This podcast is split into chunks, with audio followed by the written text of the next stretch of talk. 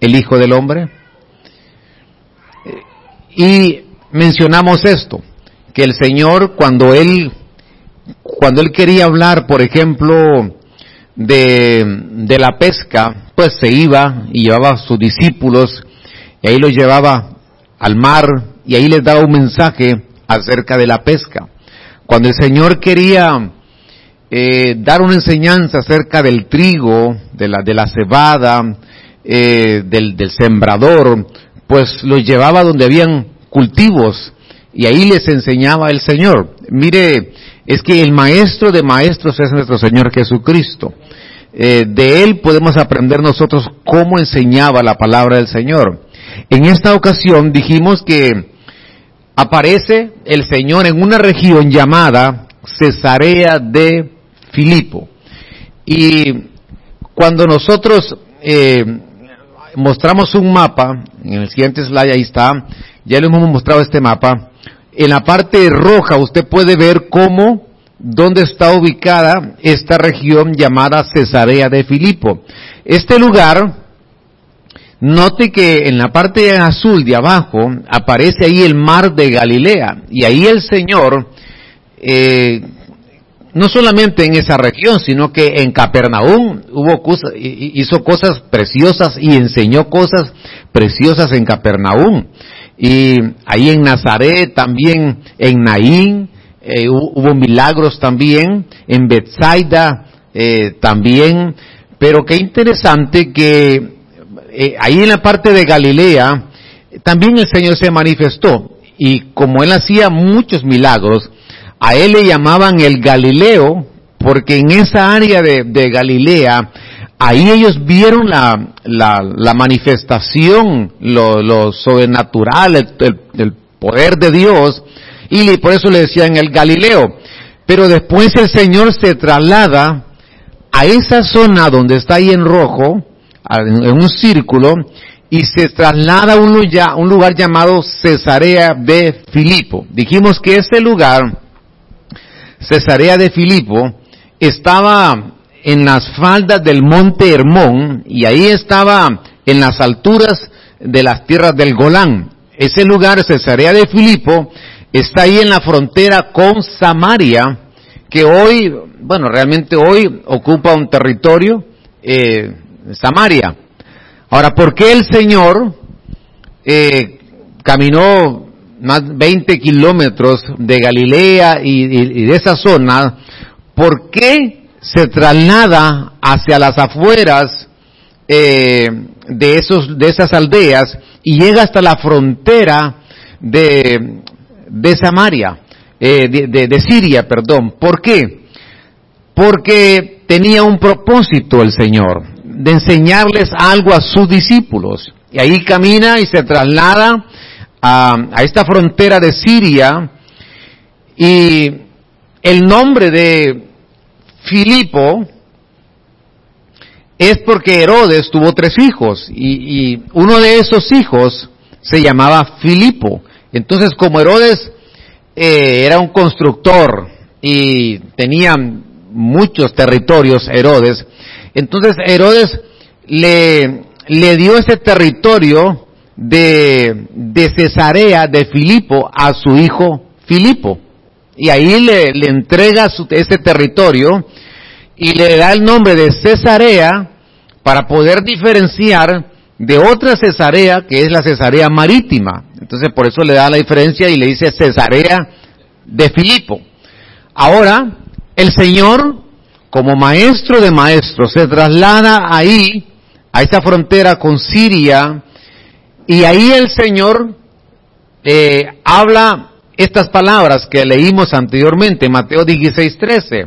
Cuando llegó Jesús a las regiones de Cesarea de Filipo, eh, preguntó a sus discípulos, diciendo, los lleva ahí y los traslada con un propósito. ¿Quién dicen los hombres que es el Hijo del Hombre?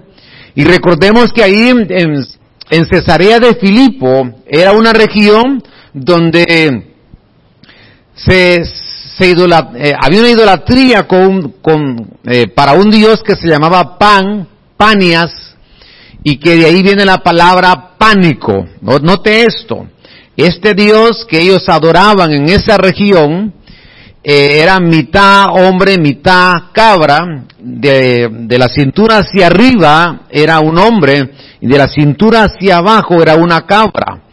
Y ese era el símbolo de adoración que ellos tenían ahí en Cesarea de Filipo.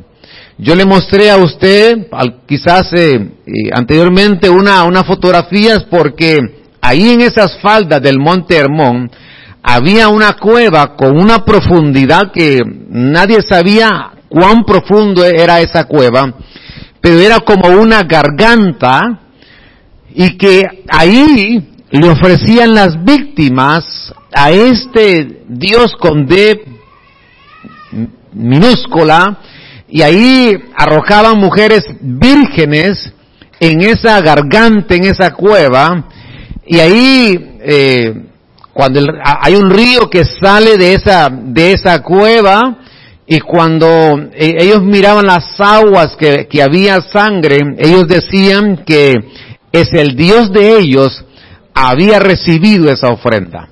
Y ahí lo lleva el Señor. Ahí lo traslada el Señor con un propósito, una enseñanza valiosa y poderosa, porque el Señor no iba, él no iba a un lugar por, ir, él, no, él no se movía eh, a, a cualquier lugar por moverse. Él sabía por qué lo llevaba ahí a Cesarea de Filipo. No importaba la distancia, quizás ellos se preguntaban por qué tan lejos caminamos con el Señor, por qué para enseñarnos no nos enseña aquí cerca, en Capernaum, en Galilea. Es que había un propósito de Dios de llevarlos y, eh, que ahí en esa región, donde el centro de, paganismo, donde había un Dios, que había una, habían ofrendas y había un mover de, del lado de las tinieblas, ahí lo lleva el Señor. Ahora, avancemos porque en el verso 14, en el capítulo 16 de Mateo, ellos dijeron, cuando el Señor les pregunta, ¿quiénes dicen los hombres eh, que es el Hijo del Hombre? Entonces la respuesta, unos Juan el Bautista, el verso 14, otros Elías, y otros Jeremías o uno de los profetas. Verso 15 les dijo, pero vosotros, ellos, pero ellos como que, tan, como que no estaban ahí acertados, pero vosotros, ¿quién decís que soy yo? Y aparece Simón Pedro y Simón Pedro, como, él, como ese niño en la escuela, diciendo, yo, yo, yo tengo la respuesta, Señor. Y dijo, tú eres el Cristo, el Hijo del Dios viviente. Y ahí declara unas palabras que vamos a tratar de entenderlas hoy, porque en el verso 19 dice, a ti te daré, cuando menciona esa frase, el Hijo del Dios, el Hijo del Dios viviente, te daré las llaves del reino de los cielos, y le da una, una, el Señor habla de una, una frase eh, tan importante porque les dice, todo lo que ates, esa palabra es todo lo que tú puedas atar, todo lo que tú puedas encadenar, todo lo que eh, esa palabra es preso, es cautivo en la tierra, habrá sido atado en el cielo. Es decir, de aquí vas a tomar la iniciativa en la tierra y el cielo se va a mover de acuerdo, de acuerdo a tu actitud, de acuerdo a tu iniciativa. Note esto. Y le dice, y lo que desates, esa palabra desatar es soltar, es dejar libre, es abrir, es soltar cadenas, es derribar, es destruir. Lo que le está diciendo, eh, lo que tú permitas hacer, aquí en la tierra se va a permitir en el cielo. Y lo que tú no, no quieras que se permita aquí, entonces igual se va, se va a soltar en los cielos, se va, se va a derribar, se va a destruir, se va a abrir. En la tierra habrá sido desatado en los cielos. Ahora, qué interesante que el Señor ahí les los lleva ahí para hablarles de guerra espiritual.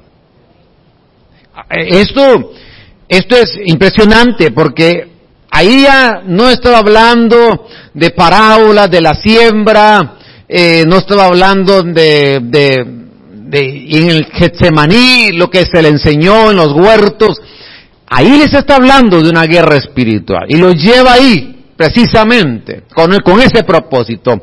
Y les da una enseñanza de, de atar aquí y les da la enseñanza también de desatar. Les dice, ustedes pueden atar aquí y ustedes también pueden desatar. Eso viene a mi mente cuando en el Antiguo Testamento Elías, en el tiempo de, del rey Acab, la Biblia dice que Elías llamó y eh, bueno, lo que hizo él es que decretó que no lloviera, dice el libro de Santiago, por tres años y medio. Había, había una razón, porque los profetas eh, no tenían, al no haber agua, entonces no había comida en la mesa, y los profetas falsos que seguían a Jezabel en ese tiempo, ellos estaban sufriendo porque no podían comer, porque no había lluvia, por lo tanto no había semilla que brotara de la tierra. De pronto viene Acab, llega el momento que se enfrenta a Acab y le dice, tú eres el que se ha levantado diciendo, tú eres el que está oprimiendo, tú eres el que está en contra de nosotros, Acab frente a Elías. Y ahí Elías le dice y le, hace un, reto de alguna manera de que para que ellos probaran quién era el verdadero Dios. Ahora ahí ellos adoraban a los Baales. Los Baales eran eh, dioses que ellos creían que de ellos venía la bendición económica. Eh, de eh, los Baales para ellos pensaban de que los alimentos, la provisión y la comida venía de los Baales. Y por eso ellos los idolatraban. Y ahí, de pronto, ahora Elías, cuando ya llegó el momento, se seca el arroyo y dice, ahora ha llegado el momento de desatar. Y Elías ahora desata la lluvia sobre la tierra, y al desatar la lluvia sobre la tierra, se desató la lluvia en el cielo. Y ahora desciende la lluvia por un, por una palabra, por un decreto, por una voz de un hombre de Dios que le creyó al Señor, que sabía que tenía una autoridad de parte de Dios. Ahora, ahí lo lleva el Señor a Cesarea de Filipo, Veamos y revisemos un poquito acerca de la guerra espiritual en el Antiguo Testamento. Primero quiero mencionarle que, oiga esto, en el Antiguo Testamento ningún hombre tenía autoridad sobre Satanás y se podía vencer solamente si había una intervención de ángeles. Solo si los ángeles, oiga esto, intervenían, podían ellos tener autoridad para vencer al enemigo. Me refiero a ese enemigo de las tinieblas.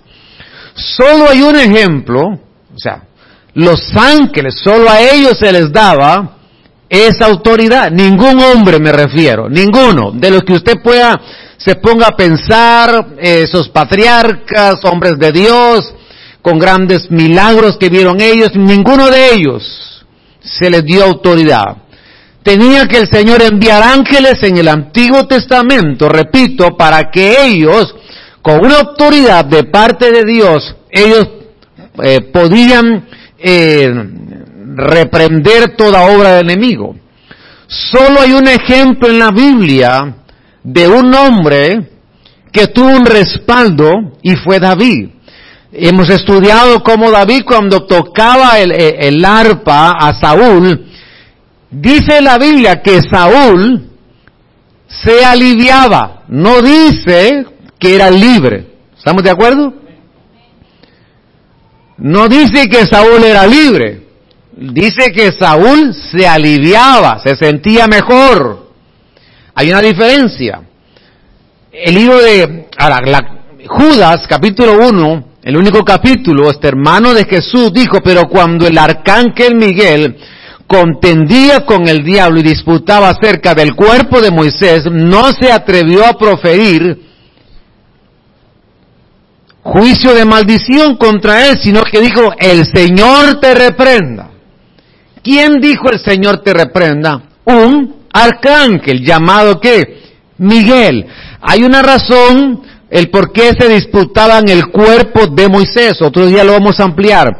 Pero me, me, qué interesante que el arcángel, a ver, ángeles, arcángeles, querubines, serafines, en ese orden, un arcángel es más que un ángel. Y un arcángel que tiene nombre ahí, él le dice, cuando estaban disputando ese cuerpo, dice que el Señor te reprenda. Vemos cómo una creación que no es humana es la que tiene la autoridad. No aparece ningún hombre en el Antiguo Testamento. Ahora, el Señor tiene un trato con su iglesia diferente. Y en el libro de Apocalipsis capítulo 12, verso 11 dice, ellos lo vencieron. ¿A quiénes? ¿De quién están hablando ahí? Ellos lo vencieron por medio de la sangre del cordero. Se está hablando de una entidad llamada el enemigo, llamada Satanás, que el Señor lo reprenda. Y dice ahí, ellos lo vencieron. ¿Cómo lo vencieron? Por medio de la sangre del cordero. ¿Y cuántos hemos, cuántos somos partícipes de la sangre del Cordero esta tarde?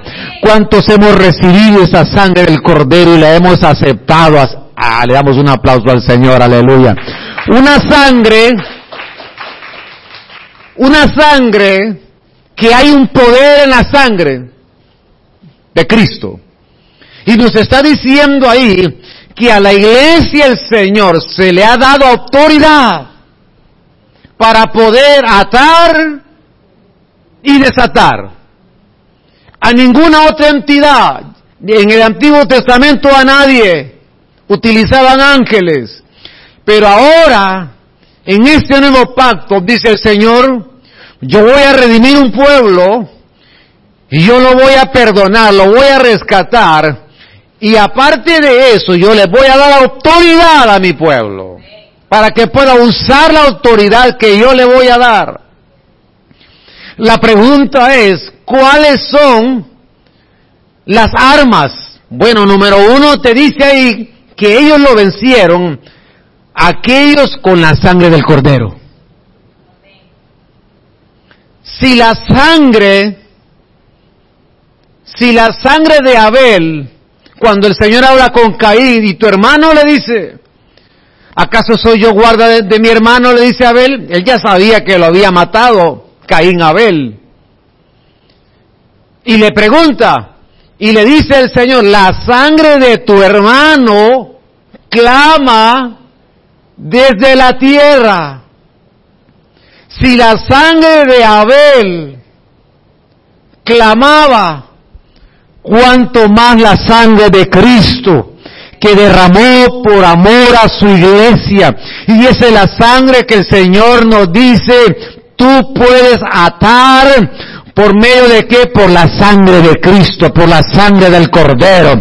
Cuando tú te dispones a atar, cuando tú te dispones a cerrar, cuando tú estás dispuesto a, atar algo, a encadenar algo, a permanecer, que algo esté cautivo, dice el Señor, utiliza la sangre del Cordero.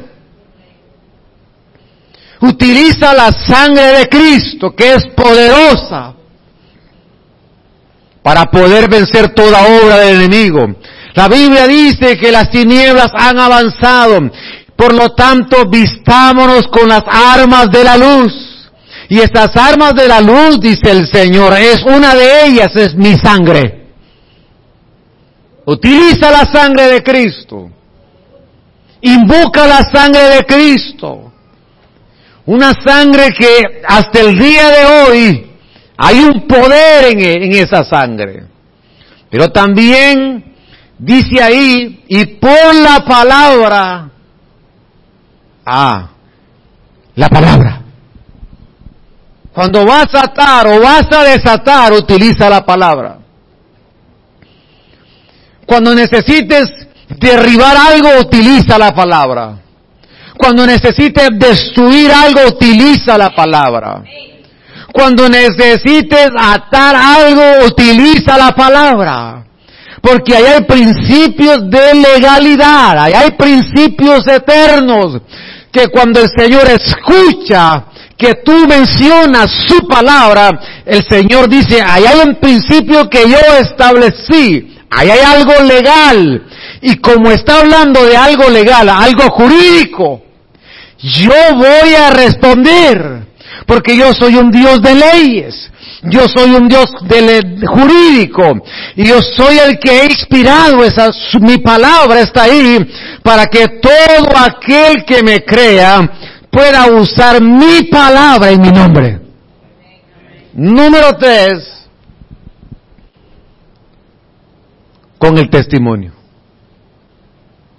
Este es poderoso, hermano. Este es poderoso. Porque alguien puede utilizar la sangre, otro puede utilizar la palabra, amén. Pero también hay que añadir el testimonio. Ahí andaban unos en el tiempo de Pablo que andaban reprendiendo y andaban queriendo imponer manos y los demonios hablaron y dijeron, ¿y ustedes quiénes son? Conocemos a Pablo, mire las potestades de las tinieblas conocen aquellos que Dios les ha dado autoridad.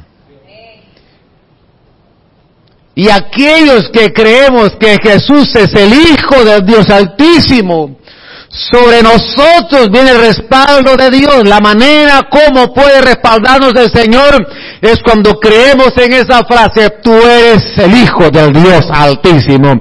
¿Cuántos creemos que Él es el Hijo del Dios Altísimo? Es para nosotros esa autoridad. Y esto es muy importante que tú lo sepas como iglesia del Señor. No hay nadie más que tiene esa autoridad.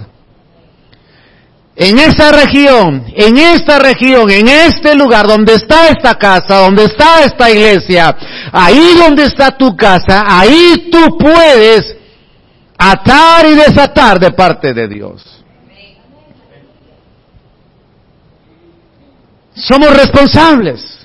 Tenemos una responsabilidad de parte de Dios porque se le ha dado a su iglesia esa autoridad. Y no amaron sus vidas llegando hasta sufrir la muerte. Entonces tres cosas. Por medio de la sangre, que somos nosotros su pueblo, hemos sido redimidos. Por medio de su palabra y el testimonio. En el capítulo 9, verso 1, el libro de Lucas, pastor, ¿cuál es el tema? Ya le voy a dar el tema, ya lo había anunciado, ya se lo voy a dar, ya lo vio por ahí. Reuniendo a los doce les dio poder y autoridad. Dos cosas. Les dio poder y autoridad sobre todos los demonios. ¿Y para sanar qué? ¿Para sanar qué? Enfermedades. Y ahí dice para sanar enfermedades, es porque el Señor quiere que nosotros seamos sanos. Pero para eso da poder y da autoridad. Efesios 6, 11, revestidos con toda la armadura de Dios para que podáis estar firmes contra las insidias del diablo. Ahora, el tema entonces de hoy, vamos al comienzo. Porque es la liberación del Gadareno. Media hora para dar el tema, ¿verdad? Primero Dios esto va a tener algunas otras partes porque va a ser imposible terminar este tema. Pero en este hombre nosotros vamos a encontrar una enseñanza para nuestra vida. Porque ahí quien está involucrado directamente fue el Señor Jesucristo.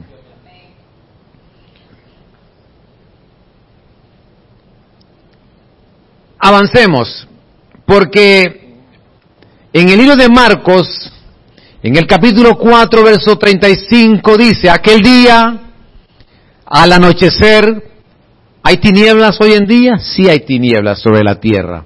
¿Hay oscuridad? Sí hay oscuridad. Pero en medio de las tinieblas hay un pueblo que el Señor levanta como la luz que va a alumbrar en medio de las tinieblas. Y ese es el pueblo de Dios. ¿Cuántos somos su pueblo esta tarde? ¿Cuántos somos esa luz que el Señor hoy no quiere que tú ocultes, sino que en medio de las tinieblas, en medio de anochecer, tú puedas brillar? Les dijo,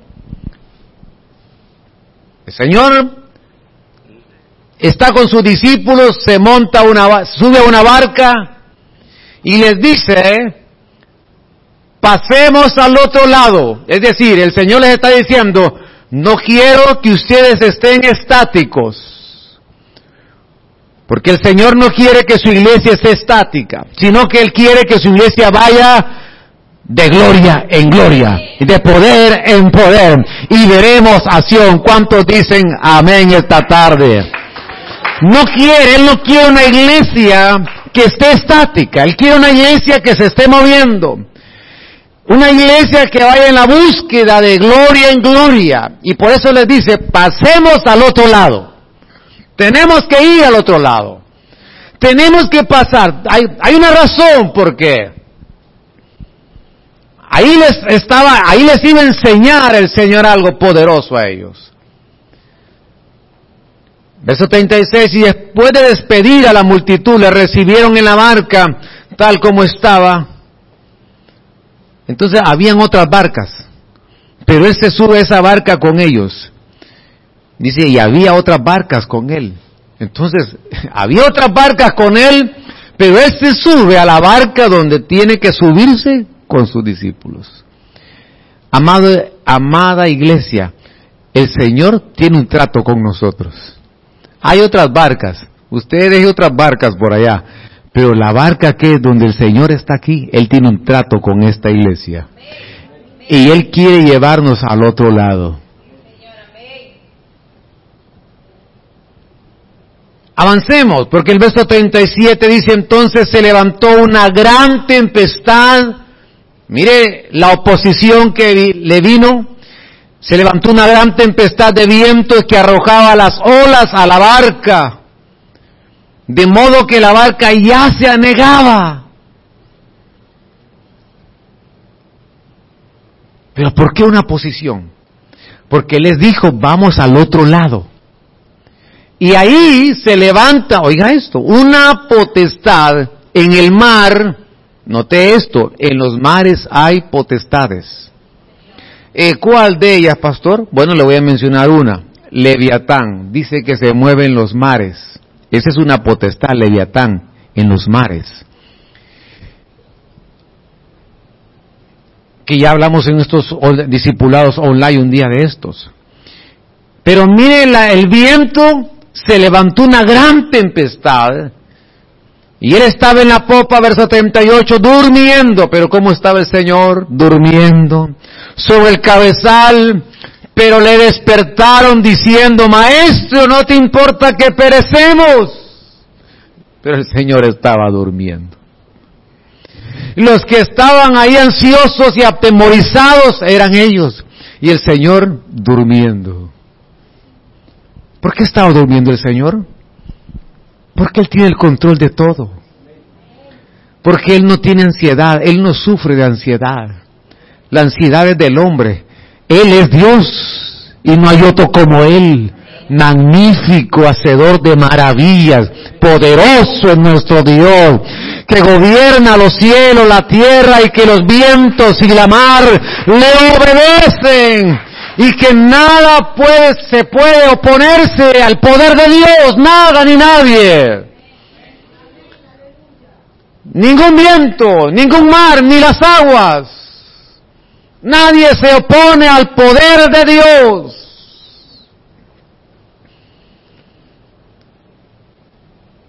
Y había un propósito de ir al otro lado. Verso 39, y despertándose, por eso le digo que era una potestad, porque él lo que hizo fue reprendió al viento. Si no hubiese sido una lluvia como cualquiera de un mal tiempo normal que sucede en una época del año, era una lluvia inusual, era una tempestad y un viento que no era normal, y por eso él dijo, voy a reprenderlo. No es tiempo de viento. Y él reprendió al viento. Y dijo al mar, calla. Aleluya, Señor. Qué poder en nuestro Señor, qué poderoso es nuestro Señor. ¿Cuántos sabemos que nuestro Dios es todopoderoso esta tarde? Aleluya. Aquí hay un pueblo que reconoce tu poder, Señor. Aquí hay un pueblo que sabe glorificarte, Señor, por tu poder, por tus maravillas. Y le da la orden al mar, al mar. El que puso límites al mar. Le dice, calla, enmudece. Y el viento cesó y se hizo una grande bonanza. Amados hermanos, no, no le tengas temor a los vientos ni a las tempestades, porque si el Señor está en la barca, ahí estaremos seguros. Porque si Él con nosotros, ¿quién contra nosotros? Porque Él está en nuestra barca. ¿eh? Habían otras barcas, pero dijo, yo aquí estoy en esta barca con ustedes. Déjalo subir a tu barca. No importa lo que se levante, si el Señor está ahí, nada prevalecerá contra la iglesia del Señor. Aquellos que hemos reconocido que lo que atamos aquí será atado allá, lo que desatamos aquí será desatado allá. Y le dijo, ¿por qué estáis miedosos? ¿Todavía no tenéis fe?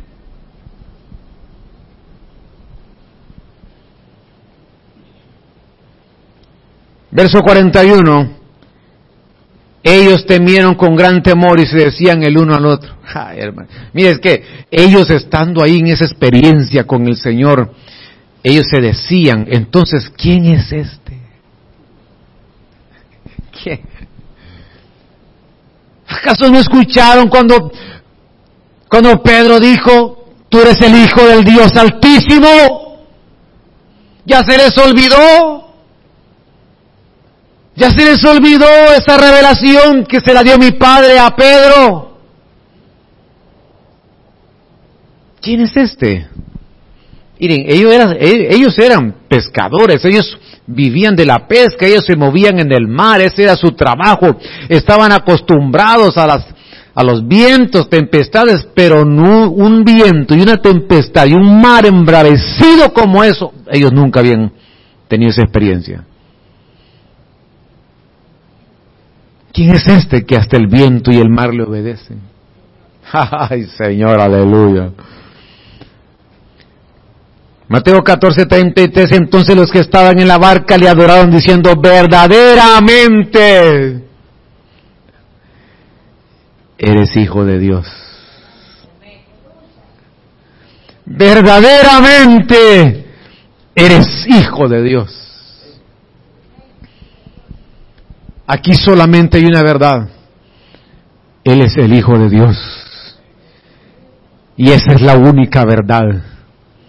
Y Él le dice a su iglesia, a ti, te entrego llaves te doy autoridad para que la uses en mi nombre a su iglesia. De modo que el Señor dice, si quieres atar algo, átalo. En mi nombre. ¿Quieres que algo se derribe de tu casa, de tu familia, de tu hogar? ¿Quieres que algo se venga abajo y que se derribe? Desátalo. ¿Quieres que venga la lluvia sobre tu vida, sobre tu casa? Haz que la lluvia descienda.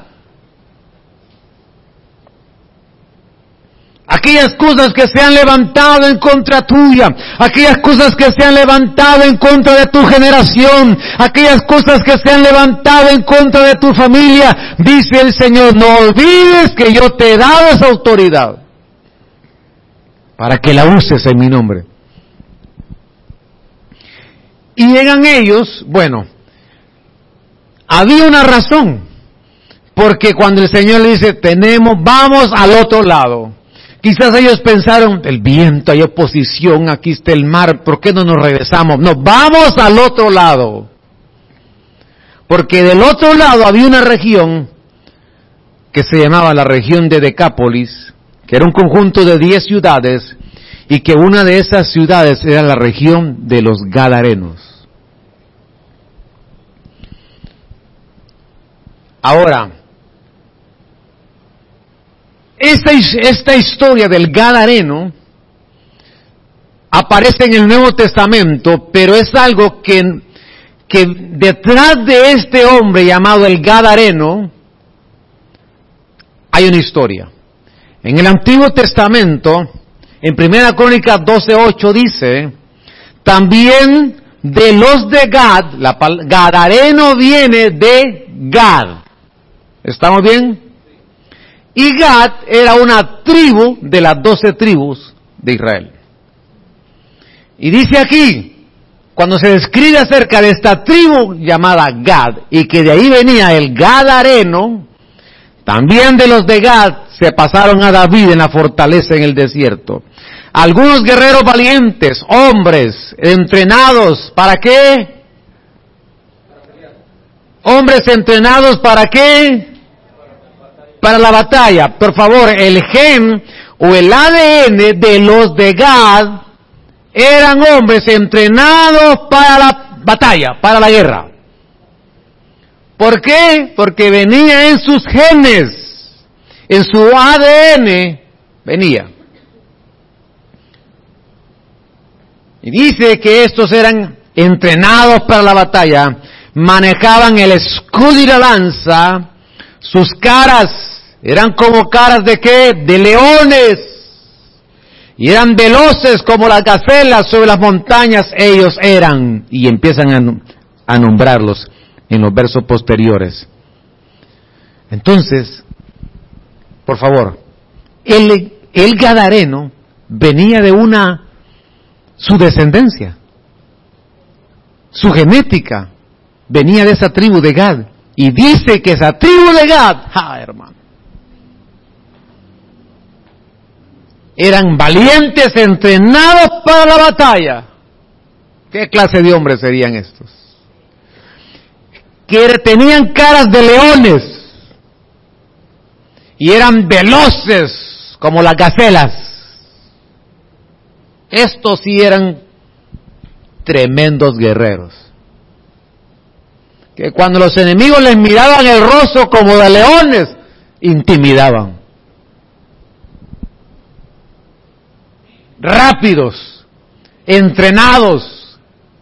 De ahí venía el Gadareno. Primera Crónica 12, 14, de los hijos de Gad, estos fueron capitanes del ejército. Mire, el menor valía por cien. Y el mayor que por mil. Mire qué clase de hombres eran estos que dice ahí. Mire, el más, el de Gad, de la tribu de Gad, ese del, el, que tiene más temor, el ese más débil, ese vale por cien. O sea que agarraban uno de Gad y le decían, este es el más debilucho que tenemos aquí, este es, es el menos valiente, pero tú encárgate de esos cien. Ay, hermano. Y el mayor valía por mil.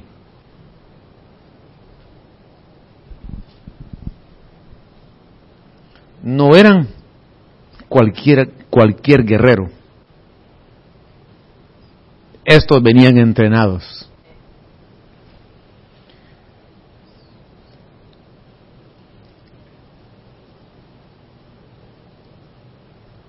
Pero qué impresionante que dice la escritura que cuando Jacob le profetiza a punto de morir a sus hijos, a cada tribu, nos damos cuenta que este hombre, que los de Gad, iban a ser atacados. De alguna manera los iban a atacar. Iban a tener un ataque ellos, los de Gad. Y Jacob le profetiza a sus hijos y entre ellos está Gad antes de morir. Y le dice a Gad, tú Gad, o sea, los que vienen de ti, Gad, te van a asaltar. Vienen saqueadores contra ti. Oiga esto, la profecía, lo que les profetizó. Ustedes van a tener un ataque, le dice Jacob, le profetiza a los de Gad. Y quizás ellos dijeron, nos van a atacar, nos van a asaltar. Pero al final de la profecía Jacob les dice, pero ustedes van a vencer.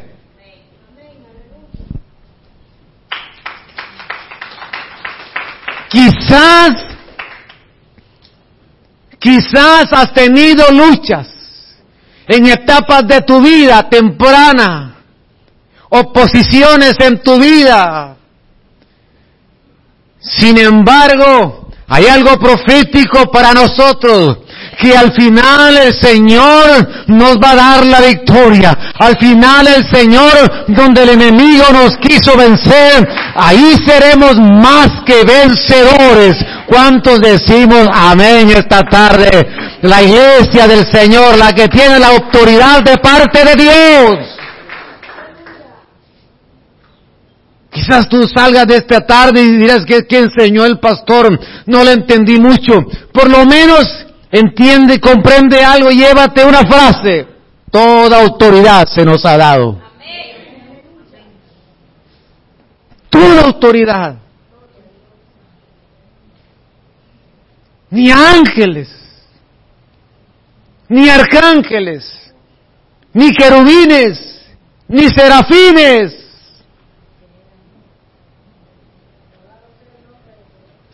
La historia del Gadareno nos habla de un hombre que rompía, mire, cadenas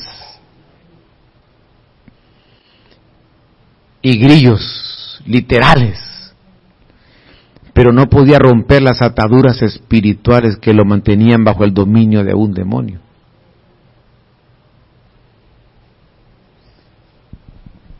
A ver,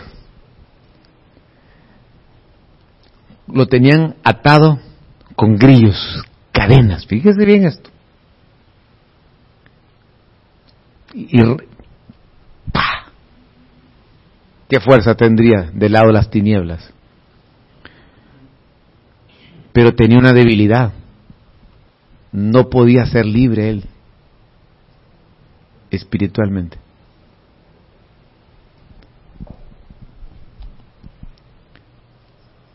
¿Sabe usted que hay gente que tiene una parte fuerte y una parte débil? Y que si esa parte débil no se la entrega al Señor y no la conquista para Dios, el enemigo puede sacar provecho de eso. Por eso dice el Señor que nosotros en nuestra debilidad, Él es nuestra fuerza. Y cuando detectas que hay una debilidad, dice el Señor, reconozco que solamente con tu fuerza puedo ser un más que vencedor. Porque en mi debilidad se perfecciona tu poder.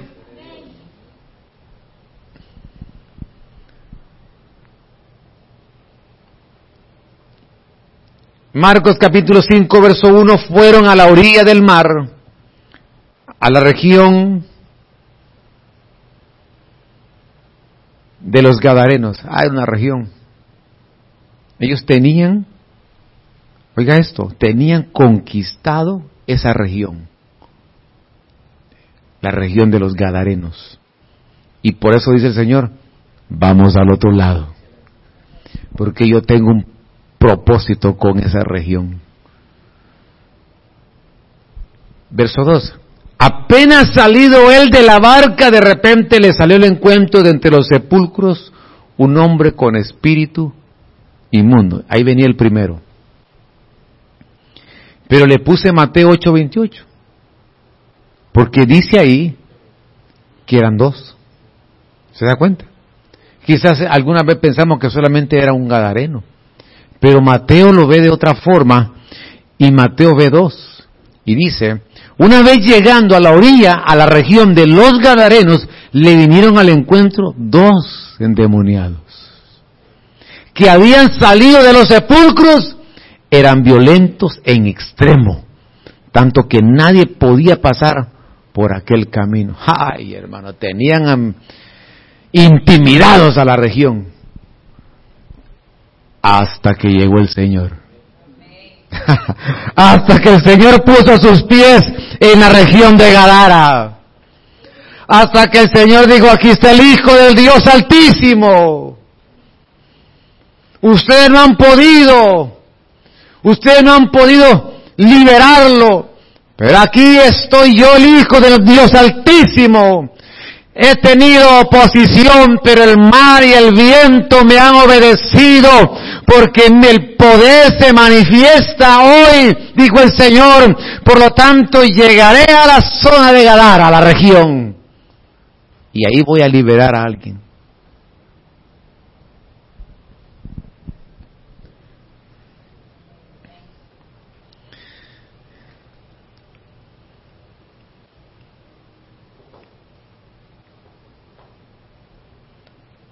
Me faltan 11 slides.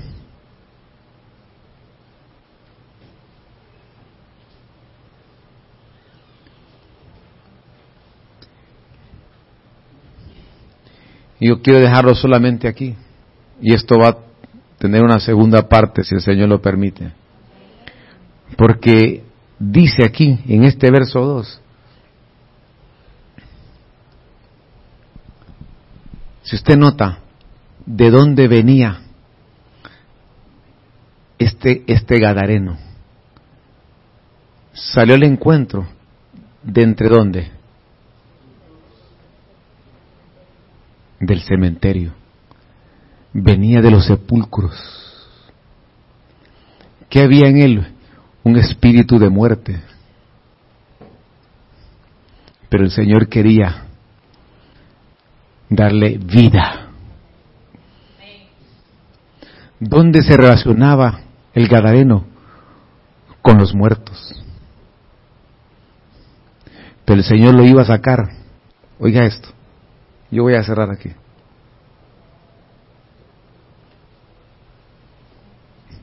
El Señor quería sacarlo de la atmósfera de los muertos. El Señor quería sacarlo del ambiente de los muertos. ¿Sabes por qué el Gadareno no sabe? Entre otras cosas, y esto va a continuar. ¿Sabes por qué? Porque él se movía en una atmósfera de mortandad, de muerte. Su relación era con los muertos. Su, su ambiente era con los muertos. Qué precioso que hoy estamos aquí los vivos. Porque el Dios no es un Dios de muertos, es un Dios de vivos. Y aquí hay un pueblo que está vivo. Y aquí hay un pueblo que quiere vivir y está vivo para el Señor. Porque un día estábamos ahí en ese ambiente de mortandad. Un día nos movíamos en ese ambiente de muerte.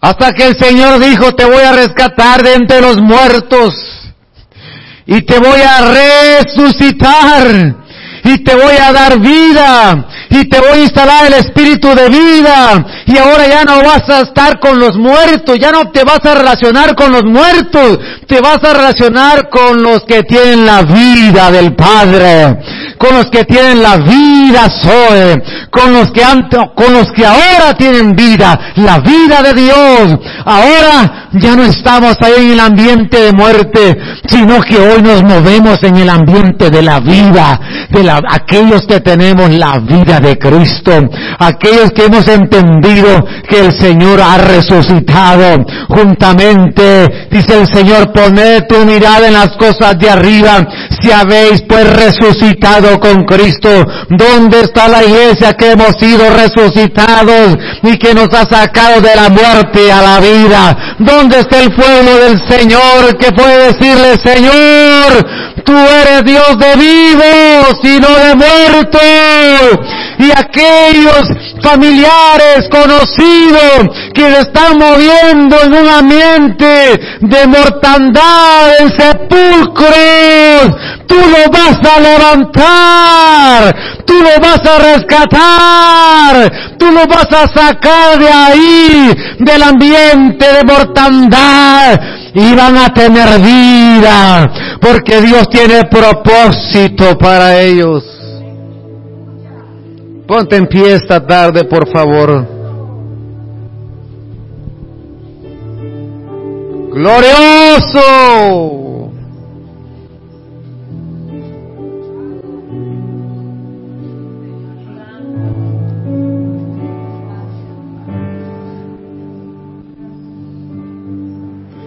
De ahí salió de los sepulcros.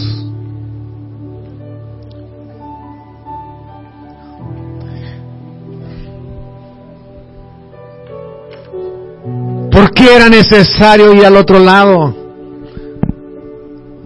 Porque había un propósito con un hombre, varios de ellos.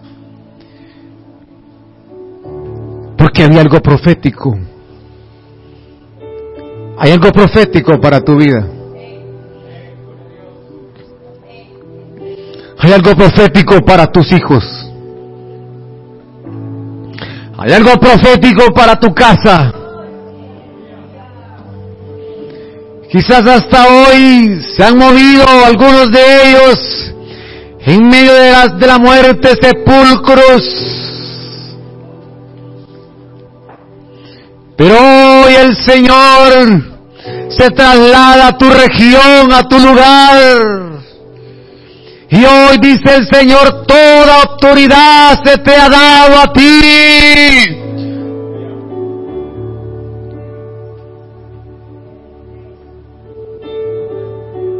Porque es el mismo Dios que va camino. Ese mismo Dios que viene en camino es el mismo Dios que va en camino de aquellos que están moviéndose en los sepulcros. Dice el Señor, yo voy detrás de ellos. Yo he venido a buscarlos. Yo he venido a liberarlos. Yo he venido para darles vida. Yo he venido, he cruzado los mares. Ha habido oposición. Pero yo sé que tengo propósito con ellos y los voy a sacar de la mortandad de sepulcro, los voy a sacar, de ahí lo voy a liberar.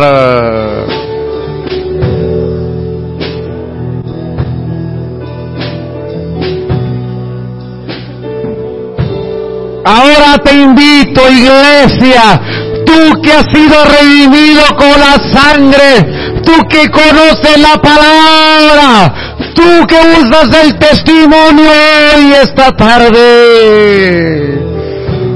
Lo que tú ates será atado en los cielos. Lo que tú desates aquí en la tierra será desatado en los cielos. Utiliza tu palabra, utiliza la voz, utiliza la sangre, utiliza el testimonio.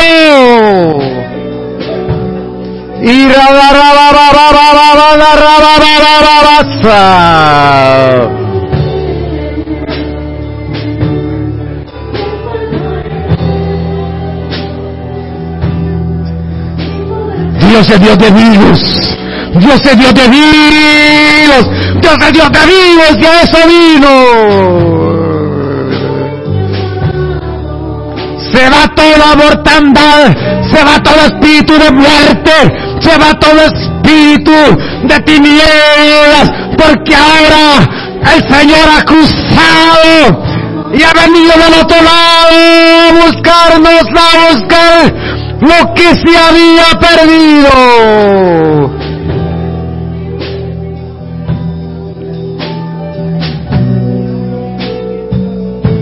Glorioso, glorioso, glorioso.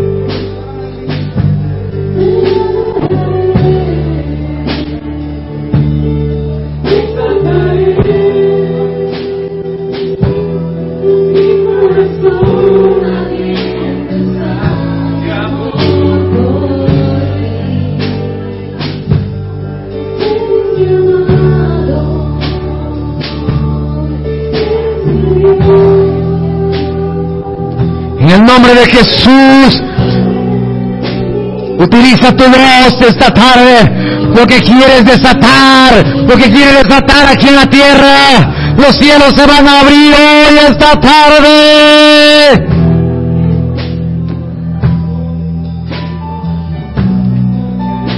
Vamos iglesia, vamos iglesia, vamos iglesia. Toda autoridad se te ha entregado a ti hoy, hoy, esta tarde.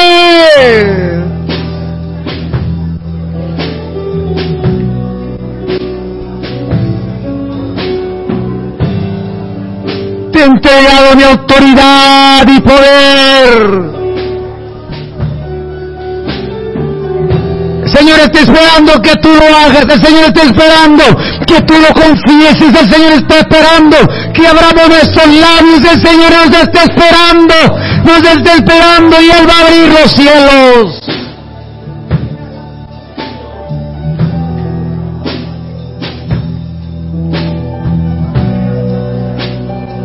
Mi Señor es el Hijo de Dios Altísimo ni aún las puertas del infierno prevalecerán contra tu iglesia, Señor. Y aquí hay un pueblo redimido por la sangre del Cordero, Señor. Eso somos nosotros, mi Señor. Aquí hay un pueblo que te cree, que cree a tu palabra, que cree, Señor.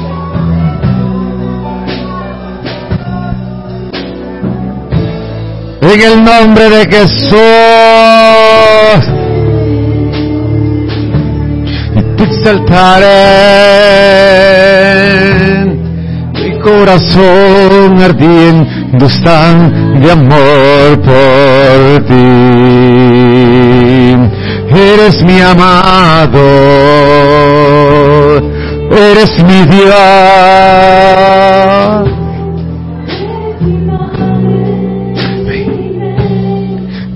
Nadie.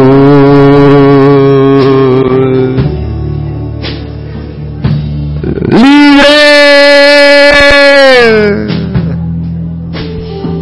libres, libres, libertad en tu casa, libertad en tu matrimonio, libertad en tu familia, libertad en tus hijos. Decláralo. Muros que se han levantado, que se derriban hoy.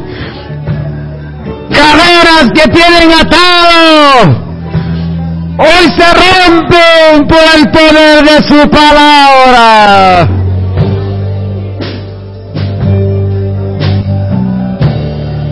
Glorioso, glorioso, glorioso, glorioso.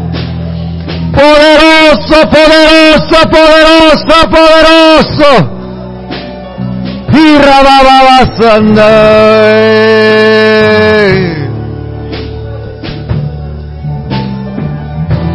Ha sufrido ataques, sí. Ha sufrido salteadores. Te han querido derribar pero tú lo vas a vencer, porque hay algo profético, porque el Señor ya ha hablado acerca de tú, de tu vida, de tu familia, de tu matrimonio, de tu casa, de tus hijos. Él ya lo dijo, Él ya ha hablado.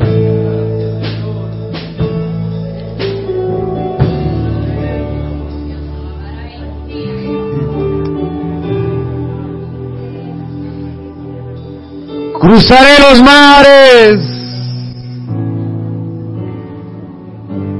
y llegaré a.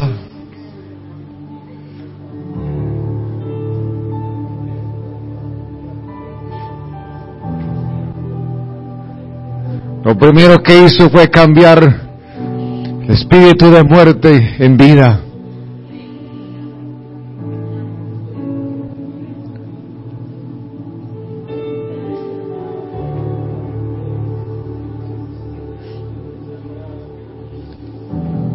Que las tinieblas se disipen, que las tinieblas se vayan como esas nubes oscuras.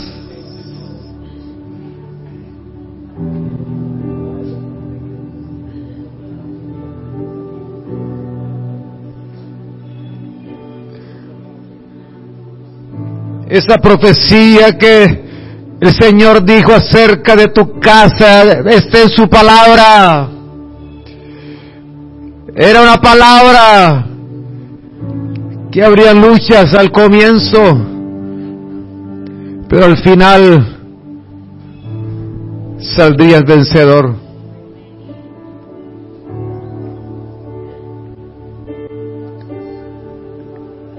Esa palabra es para nosotros, Señor, para tu iglesia.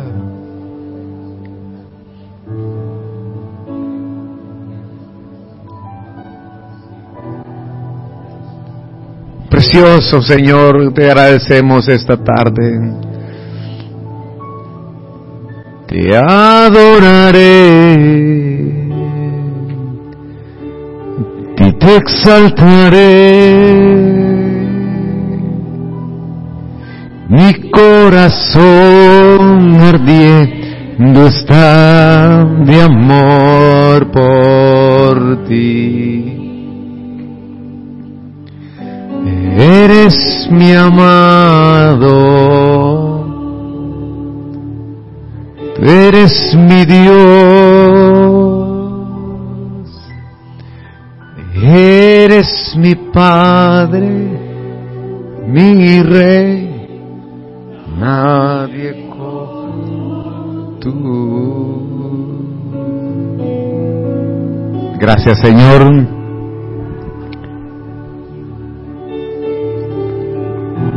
por la frescura, Señor, de tu presencia en esta casa, Señor. Te damos gracias en esta tarde. Gracias. Solo gratitud, mi Señor, que esta semana, mi Señor, una vez más, como hemos visto anteriormente, veremos tu gloria aún mayor sobre nosotros aún mayor, mi Señor. Gracias. Bendice empleos, trabajos, cada negocio a tus hijos, mi Señor. Envía una sanidad completa, mi Señor, en sus vidas, en sus cuerpos, en sus almas, en sus espíritus, mi Señor. Te damos gracias, mi Señor, porque eres tan bueno, mi Señor, y tu bendición y tu bondad, mi Señor, con tu pueblo. Gracias, Señor. Gracias. Y el pueblo de Dios dice, amén. Le damos un fuerte aplauso al Señor en esta tarde. Aleluya. Gracias, Señor. Estamos bien, no tenemos más nada. Que el Señor les bendiga a todos, amados. Eh, estén pendientes de cualquier información en los chats de la iglesia. Gloria al Señor.